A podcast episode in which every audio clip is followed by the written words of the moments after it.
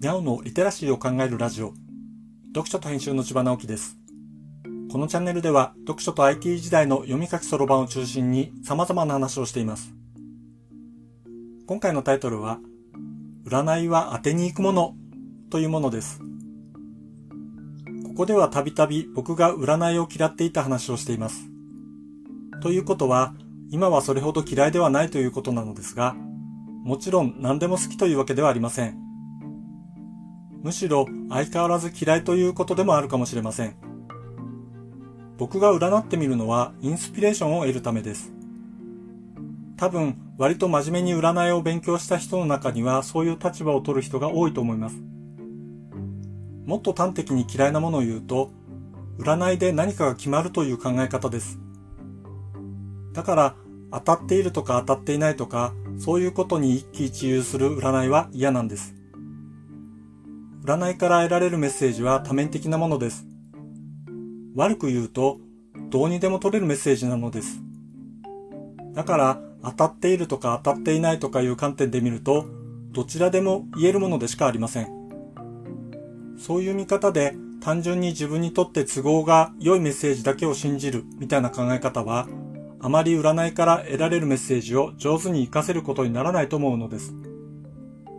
逆に都合が悪いメッセージに踊らされるのも同じことです。上手に活かす方法は、得られたメッセージを自分が前向きに行動するためのきっかけとして使うことだと思います。そう。メッセージはきっかけでしかありません。行動するかしないかは自分で決めるのです。そのためにメッセージのことをよく考えるわけです。この考えるという部分を人に任せることはできません。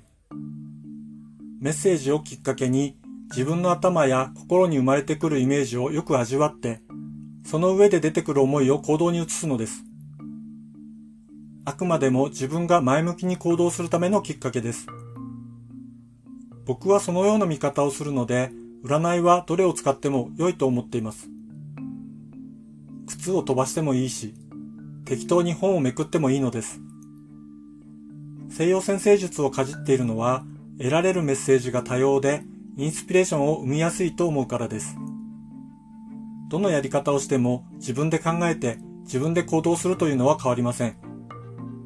そういう使い方をしているので、僕の場合は他人を占うということに意味はありません。自分が前向きに行動するために使う占いなので、僕にとっては占いは当てに行くものだし、言い換えれば必ず当たるものです。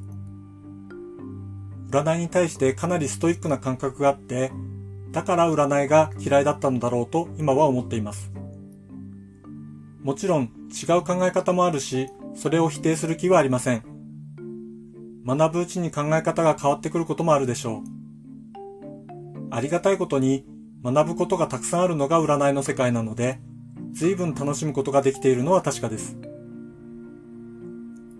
読書と編集では IT を特別なものではなく常識的なリテラシーとして広める活動をしています。詳しい内容については概要欄のリンクからまたは読書と編集と検索して猫がトップページに出てくるホームページをご覧ください。この配信の書き起こしをノートで連載しています。概要欄にリンクがありますのでフォローいただけると嬉しいです。今日もワクワクする日でありますように。千葉直樹でした。ではまた。